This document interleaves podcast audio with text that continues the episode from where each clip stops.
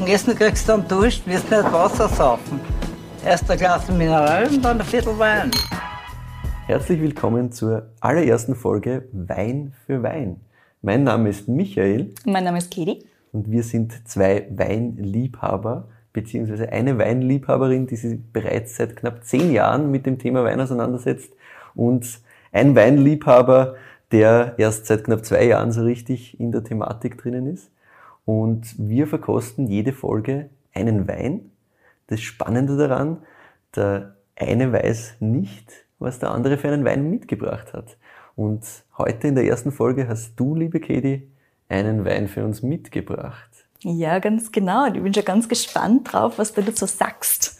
Ja, ich schenke dann gleich einmal ein, würde ja, ich sagen. Bitte. Wir starten ja bei jeder Folge mit einer Blindverkostung sozusagen. Das heißt, du weißt nicht, was dich da jetzt genau im Glas erwartet. So. Michi, dann kannst du gleich einmal anfangen. Ja, was ich sehe hier, wir ja, genau. einen sehr schönen gelben, sehr intensiv eigentlich gelben. Genau, das Wein ich beschreiben. Kannst du ein bisschen genau beschreiben, was für gelb es ist? Ja, es ist doch so ein helleres Goldgelb, würde ich sagen. Genau, ich würde sagen, das so sagen? Ja, zwischen Stroh, Stroh und Gold, Gold. ja, yes, genau. Exactly. Ähm, sehr, ja, nicht ganz klar, aber doch.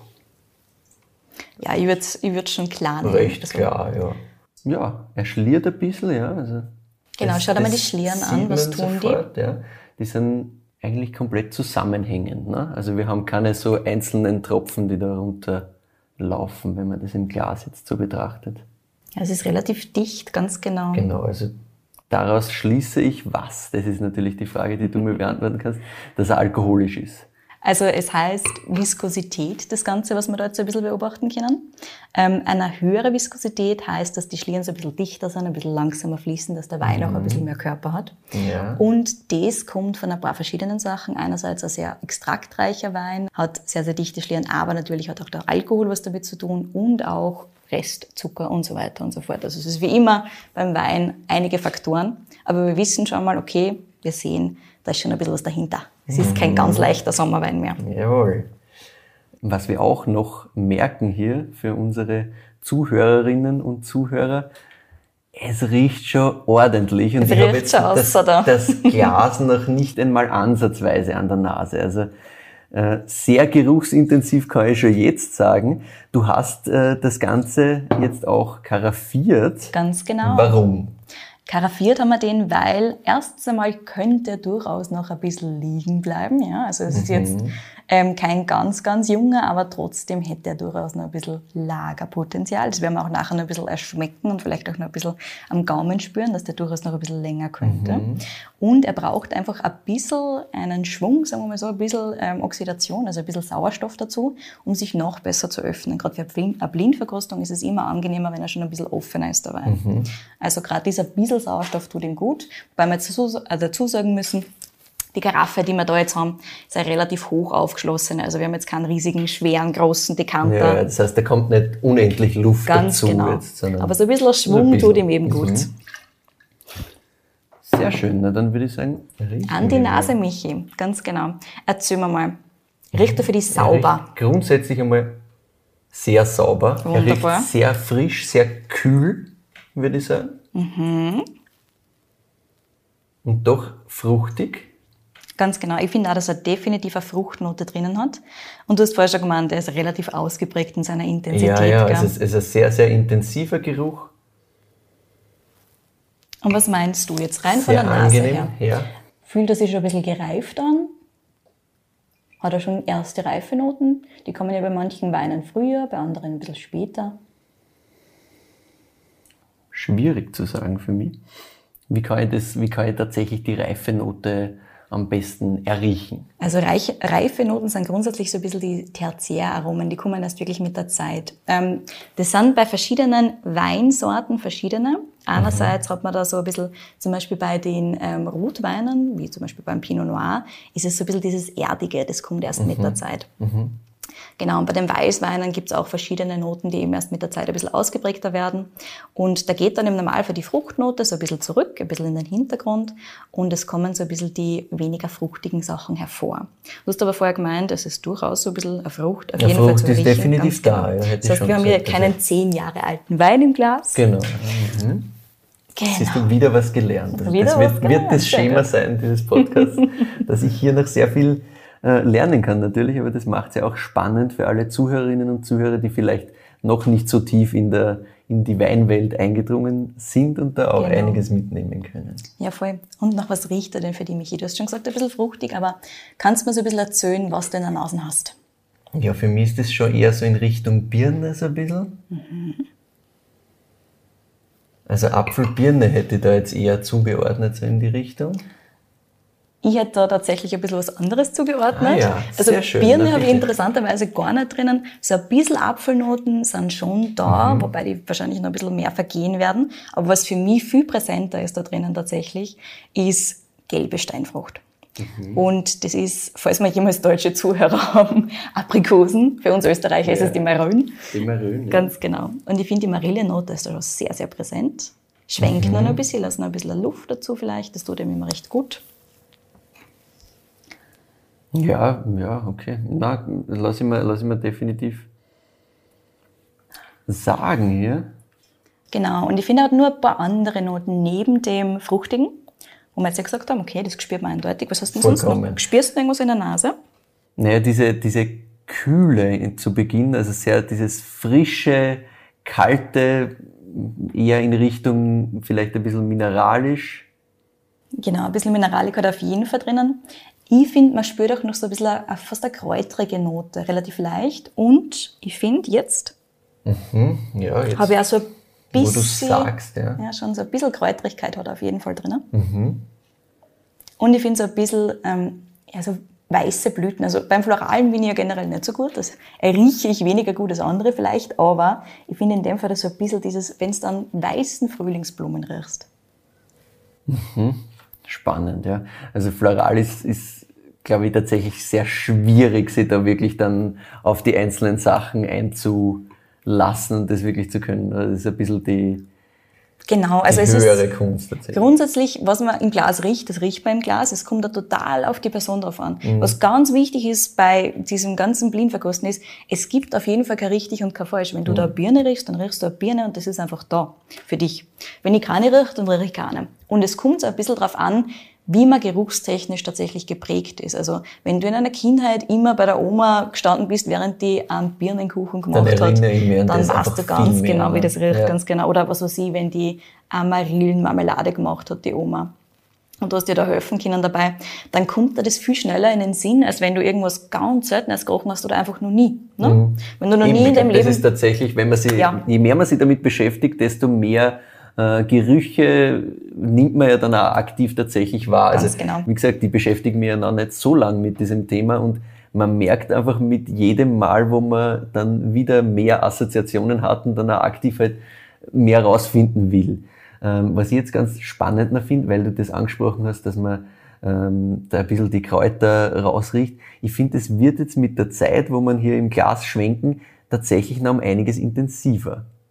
Ganz genau. Man spürt es immer heißt, ein bisschen man mehr. spürt das noch mehr, ja. Finde ich total spannend. Ist, ja. Ja, und grundsätzlich riecht das super schön ausbalanciert. Also es ist jetzt nicht Frucht, die komplett hart in die Nase Nein, fährt es oder ist so in Richtung, sondern es ist es schön ist auch angenehm. Kein, kein, kein Einzelgeruch, der da komplett über allem steht, sondern es Genau. sind so viele Sachen, das ein bisschen zu, zu finden und zu entdecken drin. Ja. Naja, Ach ja. Nein, ich weiß schon, wieso ich mir den ausgesucht habe. ich werde jetzt einmal einen, einen Schluck nehmen. Ganz genau. Gehen wir weiter. Dann erzählst du mir mal, glaubst du, ist er trocken? Ist er halbtrocken vielleicht sogar? Also er ist doch einigermaßen süß. Was natürlich in die Richtung halbtrocken geht, richtig? In dem Fall ist es ja ganz genau. Also grundsätzlich, wenn es am Gaumen so ein bisschen Richtung Süße gehst, Mhm. dann hast du durchaus die Chance, dass es Richtung halbtrocken geht. Der da ist aber, das kann ich dir schon verraten, noch im trockenen Bereich Oh, tatsächlich. Okay. Genau. Aber er hat durchaus Aber ich finde ein bisschen Restzucker. Süße und verteilt sich sehr schnell im Mund. Also er ist sofort eigentlich, finde ich, überall präsent. Ganz genau. Ähm, richtig, richtig schön. super intensiv. Jetzt bin ich bei der Marille. Mhm, ganz genau. Jetzt, also wenn du in eine sehr, sehr reife Marille eine beißt, Exakt. Oder vielleicht sogar in so ein, so Marillen ja, vielleicht sogar, fast. genau, ja, vielleicht mit so, mit, genau, mit so einer, dieses klassische Plundergebäck mit dieser Marille drinnen. Da sind wir Da dran. sind wir, ja. Ganz genau. So ein bisschen dieses Hefige davon macht auch Sinn. Ich Ja. erzähle dann nachher, wieso. Also wieso wir da fast beim Gebäck sogar landen. Und ja, er ist auf jeden Fall noch im trockenen Bereich, aber ich finde, man hat da so ein bisschen am Gaumen fast Honignoten. Das ist aber Ja. eher Richtung Geruch als Richtung Geschmack tatsächlich. Aber das hilft eben auch. So, jetzt hast du einen Schluck genommen. Mhm. Was sagst du dazu? Ist es von der Säure her eher im niedrigen oder im hohen Eher im Bereich? niedrigen Bereich, finde ich nicht arg. Ich habe schon ein bisschen Säure da, aber für mich jetzt nicht enorm präsent. Jetzt bitte ich dich nochmal drum, Michi. Nimm nur einen Schluck. Ja. Und während du den Schluck nimmst, spürst du so seitlich hinten bei der Zunge, dass sie ein bisschen was tut. Und wenn du geschluckt hast, dann spürst du, dass sie die Ich Speichelbildung... bisschen, klar, ich spüre ein bisschen beim, beim Schlucken auch, dass es ein bisschen kitzelt. Wobei das ist der Alkohol. Das ist der Das, was Alkohol. Mhm. kitzelt beim Schlucken, ist tatsächlich der Alkohol. Ja. Das heißt, wir haben auch keinen niedrigen Alkoholgehalt Mhm. hier bei diesem Ding. Was haben wir da? Soll ich das jetzt schon erzählen oder Na, magst du das nachher hören? Das sind 13 Prozent tatsächlich, Mhm. was für, wenn wir Weißweine anschauen, relativ im hohen Bereich ist. Mhm. Wobei er trotz allem meiner Meinung nach noch sehr elegant ist. Also so wie der daherkommt, er hat trotzdem eine gewisse Frische in der Nase. Richtig, und man, man riecht und schmeckt, finde ich jetzt, kein Alkohol. Also es fühlt sich nicht so an, als war das. ist schon mal äh, gut. Total, naja, hat man ja doch hin und wieder mal bei vielleicht nicht so einem guten Tropfen. Ganz genau. Ähm, dass man das einfach gleich schmeckt, dass da halt, ja, Alkohol drin ist. Ähm, na, das schmeckt sehr, sehr edel. Aber wir waren bei, Bei der der Säure, Säure. tatsächlich nur ganz genau. Ja. Und also was man, Speichelbildung habe ich. Ganz und genau, ich spüre es auch jetzt drinnen. noch äh, ein paar Sekunden nach dem tatsächlichen Schlucken, dass das noch so ein bisschen kitzelt. Ganz genau, da tut sich noch ein bisschen was. Und das heißt, dass es nicht unbedingt eine milde Säure ist in dem Fall. Also es ist jetzt keine super Mhm. Es ist rassige, keine, herbe keine Säure oder komplett so. arge Aber- Säure, die mit erschlägt, sagen wir Ganz mal so. genau. Aber wir haben durchaus eine gute Säurestruktur da drinnen. Die bindet das Ganze sehr gut zusammen. Mhm. Und was uns das auch so ein bisschen sagt, jetzt wenn wir schon ein bisschen drüber nachgedacht haben, okay, Alkohol, hm, Säure eher im gut strukturierten Bereich, doch auf jeden Fall vorhanden. vorhanden. Das heißt, der kann auch durchaus noch ein bisschen liegen, wenn er denn möchte. Der hat die Struktur, das spürt man am Gaumen, das riecht man so ein bisschen, ne? dass der einfach nur ein bisschen liegen könnte, dass der noch ein bisschen Zeit hätte auch. Das heißt, die könnten jetzt, wie, viel, wie viele Jahre würdest du jetzt da äh, sagen, könnte den jetzt noch liegen lassen? Das Also kommt tatsächlich darauf an, wie sehr. ja, man kann es durchaus so ein bisschen sagen, zumindest. Es kommt ein bisschen darauf an, wie sehr man gereifte Weine mag. Ja. Also es gab halt sicher Leute, die lassen den vielleicht noch, was weiß ich, 15 Jahre liegen oder sowas in der Richtung. Tatsächlich so lang, Mhm, ganz genau. Aber den könnte man auch fünf Jahre noch liegen lassen. Wobei, ich finde, der macht da jetzt schon richtig Spaß. Deswegen habe ich mir den ausgesucht, so wie er jetzt gerade ist. Mhm. Genau. Also wir haben auch schon gesagt, Körper, der ist sofort voll da. Ne? Der ist voll da. Ganz Der genau. da. Also eher im kraftvolleren Bereich, was Mhm. auch spannend ist für die Weinsorte. Erzähl dann nachher genauer. Und er ist auch durchaus intensiv und ausgeprägt im Geschmack, das auf jeden Fall auch. Und ja, wonach er schmeckt, haben wir im Prinzip eh schon so ein bisschen definiert. Ne? also wir haben also- am Gaumen so diese ähm, gelbe Steinfrucht, so ein bisschen die Marille, fast ein Marille, bisschen Richtung ja, ein Topfencollagen mit Marillen. Voll. Ja, ganz genau. Voll. Oder so eingelegte Marine auch so ein bisschen in die Richtung, dass das halt so richtig Kompott. super intensiv Ah, ist. jetzt kriege ich ja. fast einen Hunger da erst. Ja, ja. ja, super cool. Und diese Honig, Honignote finde ich ist schon auch wirklich präsent. Also ich Ja. hätte es jetzt nicht sofort festmachen können auf, auf Honig, aber ja, dann erzähl uns vielleicht einmal ein bisschen, was wir hier tatsächlich vor uns haben. Also, Ja, ganz genau. Jetzt was ist wir die das Story? Geheimnis. Was ist die Story dahinter? Was ist es für ein Wein? Ja. Und zwar, also ich habe ja ewig braucht, um zu überlegen, was ich mir da jetzt für einen Wein aussuche, ganz am Anfang. Ja, ne? Folge also wir waren so motiviert ja. und haben gesagt, na, was tun wir denn, was tun wir denn, wann fangen wir denn an? Und dann haben wir ein Datum gesetzt. Und ich habe halt einfach einige Winzer und Winzerinnen schon auf der Liste gehabt und haben halt gedacht, na, voll cool, und dann kann ich den machen und den machen und den machen. Aber die Entscheidung, wer als erstes kommt, war sowas von schwierig. Und ich muss da ehrlich sagen, ich habe dann vor kurzem genau diesen Wein im Glas gehabt, habe den getrunken und habe mir gedacht, so, Das passt, ist aus Ende. Sehr gut, ja. Der ist geil, den nehmen wir mal. muss ja mal eine Entscheidung treffen. Ganz genau. Also, das ist es? ein Riesling vom Fred Leumer, Steinmassel 2017. Und der Leumer, Fred Leumer ist angesiedelt im Kamptal, das ist in Niederösterreich, in ja, Österreich. Sehr schön, ja. Ganz genau.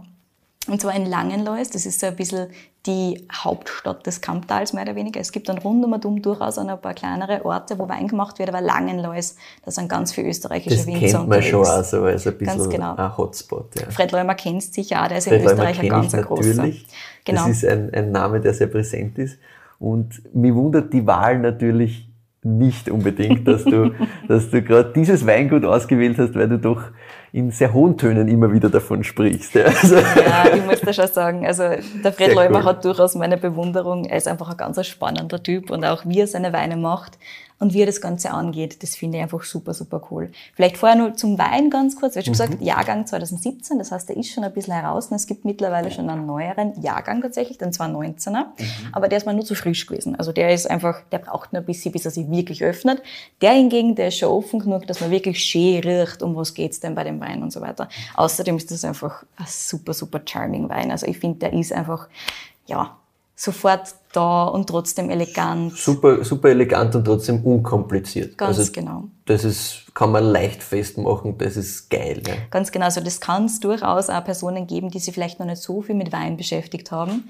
Aber gleichzeitig kannst du durchaus Weinkenner einladen und die sagen, ah, passt, bringen wir. Was ja besonders schön ist, finde ich immer an einem Wein, wenn er, wenn er gleichzeitig schmeckt, aber gleichzeitig so komplex ist, dass man auch darüber diskutieren kann. Ganz genau. Und das ist eben genau einer von denen da. Ja, und das Ried Steinmassel an sich ist auch nicht ganz unspannend. Wie schon gesagt, das ist eben bei Langenlois. Ähm, das sind relativ steile Terrassen. Und es ist ähm, grundsätzlich relativ karg. Also der Boden ist relativ stark verwittert auch schon. Ähm, ich habe mir das Ganze ein bisschen angeschaut vorher noch, wo genau das ist und wie das liegt. Das ist so ein Südwesthang. Und all das ist eigentlich wunderbar für einen Riesling, weil der Riesling, der will am liebsten kämpfen. Es ist ganz, ganz spannend. Eigentlich würde man erwarten, dass so eine Pflanze am liebsten es gemütlich hat, einen richtig fetten Boden hat, ganz viel Wasser und einfach ein gemütliches Leben. So ist der grüne Veltliner, deswegen passt er sogar zu Österreich. Aber der Riesling, der hat ganz gerne ein bisschen einen Kampf. Also der mag das ganz gern, wenn einfach die Verhältnisse ein bisschen, sagen wir mal, einfach Schwieriger, schwieriger sind. ja. Ganz genau. Was ich super spannend finde. Und der hat eben dort seine Verhältnisse ganz genau gefunden. Das Kamptal an sich ist ja eine gute Mischung aus diesem pannonischen Klima einerseits und dem kontinentalen Klima andererseits, was diesen Wein auch wirklich ausmacht. Also der hat durchaus diese Säure und diese Frische, einfach weil wir das Waldviertel in der Nähe haben und weil die Kamp, also der Fluss, ähm, ein bisschen Kühle liefert, vor allem in der Nacht, aber untertags kriegt es dort bis zu 38 Grad und es ist relativ trocken. Also der Riesling hat sein Kampfgebiet und trotzdem kriegt das ein bisschen Frische ab, was dann halt nicht zu wumstig macht, nicht zu stark macht. Deswegen, wie schon gesagt, ich finde ihn einfach ganz, ganz super. Und ja, was kann ich da nur erzählen? Ich meine, der Fred Leumer an sich ist ja auch ein extrem Ja, erzähl mal ein spannender bisschen was zu Typ. dem Weingut. Was, was, was muss ich wissen, wann, wann jemand sagt, ja, was, was macht den Fred Leumer aus? Was macht das Weingut aus? Also, was genau. ist, ist ein bisschen was, was man da darüber erzählen kann? Grundsätzlich ist der Fred Leumer ja einer mit einer relativ traditionellen Geschichte. Ne? Der Großvater hat ein Weingut gehabt, das war gemeinsam mit ähm, einer relativ großen Landwirtschaft. Die hat er bewirtschaftet. Sein Vater hat dann den Wein, also das Weingut übernommen, hat es dann zu einem reinen Weingut gemacht, ne? also keine Landwirtschaft mehr dabei. Das ist ein ganz ein klassischer österreichischer Weg. Und der Fred Leumer hat das Ganze dann übernommen, so in den 90er Jahren rund um und. Also macht das Ganze schon eine ganze Zeit lang. Und der hat sich dann wieder gegen das alles gewandt. Und was ganz, ganz spannend ist, ist, dass in Österreich zu dem Zeitpunkt dieses ganze Richtung Demeter und biodynamische Wirtschaft Ja. oder generell einfach biologische Wirtschaft noch nicht so eine große Welle war. Das ist Ja, erst meine, jetzt das in den letzten den- zehn in Jahren so ein bisschen in den passiert. 90ern sind wir da halt noch einfach Ja, ganz nicht genau. dort, sondern da wird das eher, glaube ich, noch ein bisschen argwöhnisch bei euch. Mm, Ganz genau.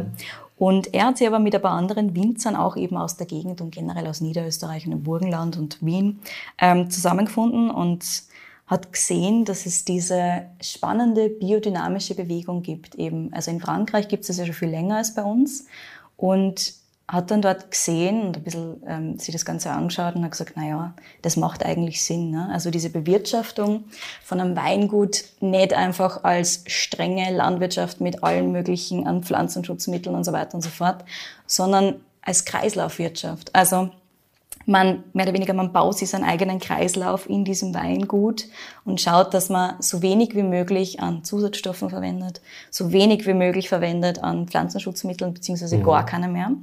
Ähm, er hat da auch wirklich relativ bald den Schritt getan. Also 2006 rund um war das, wo er dann gemeinsam, wie schon gesagt, mit ein paar anderen Winzer aus der Gegend, wie zum Beispiel ähm, dem Weingut Ott, mhm. ähm, diesen Schritt getan hat Richtung biodynamisch und er wollte aber jetzt nicht unbedingt von irgendeiner Bio-Marke zertifiziert sein. Er hat gesagt, na, er will sich eigentlich einen höheren Qualitätsanspruch setzen. Okay, und zwar gleich einmal. Das heißt, er hat einfach ähm, seine Initiative Respekt Biodyn gegründet, wie schon gesagt, gemeinsam mit ein paar anderen Winzer aus der Gegend. Und hat einfach gesagt, na, wir machen das gleich einmal richtig, so wie es kehrt, seiner Meinung nach oder ihrer Meinung nach. Und hat das seitdem durchzogen und war eigentlich immer schon, also von Anfang an extrem ja, dynamisch, innovativ und unter anderem lässt sich das ganz gut dadurch versinnbildlichen. Er hat nicht nur angefangen mit dem ganzen Biodynamischen, sondern er hat auch dort damals relativ kurz nachdem er übernommen hat, das war noch in den 90er, Anfang der 2000er glaube ich, er hat dort einen alten Weinkeller gekauft und den Kellerbereich, also diesen schönen, über 200 Jahre alten Gewölbekeller stehen lassen und sie obendrauf ein richtig modernes Gebäude gesetzt. Mhm. Natürlich, das ganze Kamptal hat geschaut und gesagt, was tut denn er jetzt? Ja, genau. Und er hat sich halt ganz genau, was tut denn der Leumer schon wieder? Und ganz, ganz spannend. Also man sieht halt, ähm, der hat einfach immer schon ein bisschen vorausgedacht. Und also ein also, Vorreiter und gleichzeitig ja. aber auch ein bisschen einer, der halt Sachen einfach einmal anders macht und einmal Ganz genau. Und der einfach gesagt so, wir probieren das jetzt und wir schauen, was da ist. Wenig, wenig äh, draus macht, was, was andere sich jetzt da drüber denken oder wie andere das machen würden, sondern einfach seinen Weg, weil er ganz überzeugt genau. davon ist, durchzieht.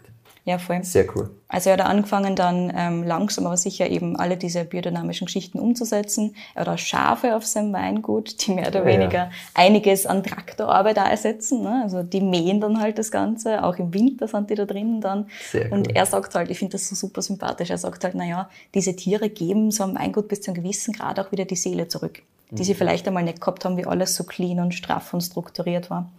Und ja, er arbeitet eben grundsätzlich so ein bisschen mit diesen biodynamischen Prinzipien, auf die gehen wir vielleicht bei einer anderen Folge mal genauer ein. Da wird sie sicher noch das ein oder andere Mal Ich glaube auch, dass die durchaus aber wieder vorkommen werden, ganz genau. Ja, und ja, beim Fred Leumer lässt sich einfach sagen, der ist einfach innovativ nach wie vor.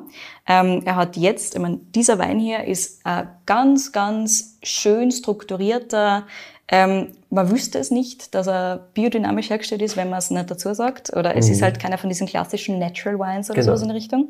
Ähm, und trotzdem ist er wirklich nach diesen Prinzipien hergestellt. Also es wird der Wein auch spontan vergoren. Mhm. mhm. Das heißt mit Hefen, die nicht zugekauft sind, die nicht in irgendeiner Form ähm, genverändert sind, sondern also einfach mit den Industrie. Hefen. Keine ja. Industrie. Mit den Hefen, die im Weingarten und äh, im Weinkeller zu finden sind. Das ist einfach ein ganz großer Unterschied. Es macht es schwieriger natürlich, wenn du eine Reinzuchthefe verwendest, weißt du ganz genau, was du erwarten kannst.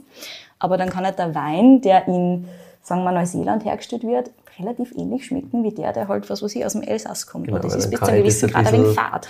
Ja, natürlich. Aber ist natürlich in einem, in einem klassischen Wein, den ich jetzt irgendwo ähm, 0815 im Supermarkt quasi kauft, genau. sehr oft der Fall. Ne? Das ist so ein bisschen die, die Unterscheidung, die man da Absolut. treffen kann. Und der Fred Leumer will halt eigentlich so ein bisschen herausstreichen, was ist sein Hof? Also wirklich nicht nur, was ist die Region, sondern auch wirklich, wofür steht er? Was ist die Hofindividualität? Das ist einmal ganz, ganz, ganz wichtig. Das betont er immer und das finde ich halt einfach super sympathisch, mhm. dass er sagt, so, das sind wir und so schmeckt unser Wein. Das heißt, es geht dann nicht so um die Menge, sondern es ist tatsächlich einfach ganz klar ganz genau. Qualität, äh, wahrscheinlich möglichst wenig äh, Intervention im Keller, klassisch, dass genau. da eher in diesem Prozess gar nicht so viel im eingegriffen wird. Ja, absolut. Und er gibt dem Weinen vor allem auch Zeit. Das ist also ein ganz wichtiger Punkt von ihm. Im Normalfall hast du, also die meiste Standzeit von so einem Wein ist ungefähr 12 bis 24 Stunden. Das hat bei ihm auch so ungefähr die Richtigkeit. Ähm, aber er gibt dem Wein nachher einfach noch viel mehr Zeit. Also dieser Gärungsprozess, der dann nachher einsetzt, der ist im Normalfall ähm, bei Weinen, die weiß sind, eher abgeschlossen nach, ja, sagen wir mal, circa ein bis zwei Wochen, plus, mhm. minus. Ne? Und das wird bei einer Temperatur gegärt von 14 bis 20 Grad. Und der Fred Leumer sagt, ich lasse dem Wein so lange Zeit, wie er äh, Zeit haben will. Das heißt, das gärt bis äh, vier bis sechs Wochen lang. Also erheblich länger. Mhm. Und das ist schon einmal ein ganz großer Unterschied. Und gerade wenn du jetzt, gerade bei diesen ganz, ganz großen industriellen Produktionen dabei bist, da hast die Zeit nicht. Die Zeit da brauchst einfach den ja. Wein wieder aussehen, damit er nicht klar, weil sonst mhm. braucht er ja unendlich quasi Fläche, um, ganz das Ganze genau zu lagern und das ist nicht da im Endeffekt. Das heißt, wir müssen schauen, dass der Durchlauf schneller ist. Ja. Ganz genau. Und auch diese Temperaturerhöhung, ne? also er lässt dem Wein einfach ein bisschen mehr Freiheiten in dem, was mhm. er halt tun will. Er begleitet ihn natürlich, aber es ist so dieses ganz klassische, nichts tun, es sei denn, der Wein will was von mir, im Prinzip. Ne? Also ich begleite den Wein, aber ich hau dem Wein jetzt nicht meinen Stempel drauf und mache nicht so genau dem, was ich jetzt unbedingt einschienig haben will. Genau, ich versuche ihn nicht zu verändern, sondern ich versuche ihn einfach zu, zu dem zu machen, genau, zu entfalten. Genau. Sehr schön. Und das ist halt einfach so ein schöner Gedanke, dass der Wein wirklich Zeit hat, sich da zu dem zu machen, was er denn sein will. Und man sieht, dem Wein gefällt's. Sehr schön, uns gefällt's auch. Ähm, willst du, wenn du, wenn du den Wein jetzt bewerten müsstest auf einer Skala von äh, 1 bis 10 quasi, ist das für dich ein sofort 10 von 10? Den würde ich auf jeden Fall wieder kaufen und dann wieder kaufen und dann wieder kaufen und dann ein bisschen im Keller liegen lassen und dann wahrscheinlich wieder kaufen. Also der ist schon relativ knapp bei den Zähne dabei, da die sagen. Sehr gut. Was sagst du dazu, Michael? Hm, für mich ist er ein wenig von der, von der Süße tatsächlich her, ist mir das ein bisschen zu viel. Ich kann das ruhig noch ein bisschen trockener haben, ähm, finde ihn aber insgesamt super, super spannend. Also ich würde ihn sicherlich einmal kaufen. Ähm, vor allem auch, um ihn einmal zu lagern, weil das würde mich natürlich auch sehr interessieren. Genau. Ähm, aber ich würde mir jetzt keinen 12er Karton sofort kaufen oder so, oder ähm, da jetzt äh, für, für jedes Mal den rausholen. Das heißt, ich würde ihm geben so 8 von 10 Punkte, glaube ich. Aber richtig, richtig gutes Ding. Sehr, sehr spannend, sehr, sehr cool. Und ja, ich glaube, damit sind wir im Endeffekt am Ende unserer Folge angelangt. Ähm, an dieser Stelle der Hinweis, wir freuen uns sehr über jedes mögliche Feedback. Wir freuen uns, wenn ihr uns äh, schreibt äh, auf Instagram Wein für Wein. Ihr könnt äh, uns auf der Website weinfürwein.at, wo ihr natürlich auch, auch alle Infos findet äh, zu den einzelnen Folgen, könnt ihr uns auch ähm, erreichen. Ihr könnt uns persönlich schreiben, vor allem dann, äh, wenn ihr entweder Feedback zu einer Folge habt oder wenn ihr einen bestimmten Wein uns vorschlagen möchtet, den wir unbedingt kosten sollten. Dazu einfach entweder kedi.weinfürwein.at oder michael.weinfürwein.at per Mail ganz einfach schreiben. Wichtig, bitte schreibt uns das nicht über Instagram zum Beispiel, weil dann sehen wir es beide und dann ist es natürlich schade, weil wir möchten ja jedes Mal ein bisschen diesen Überraschungs- Effekt der Blindverkostung da schon mitnehmen, weil es natürlich besonders spannend ist, wenn man auch nicht weiß, was man da eigentlich im Glas hat und was einen erwartet. Und zu guter Letzt, wir freuen uns natürlich extrem, wenn ihr uns auf allen Plattformen bewertet oder folgt, wie zum Beispiel auf Spotify oder auf Apple Podcasts oder allen anderen Podcast-Plattformen, weil es einfach extrem viel Reichweite bringt, extrem viel Sichtbarkeit für uns bringt, wenn das gut und viel bewertet ist. Und damit hilft ihr uns im Endeffekt, dass wir jede weitere Folge hier aufnehmen können. Genau, auch Dankeschön von meiner Seite. Wir hoffen, dass ihr beim nächsten Mal wieder dabei seid.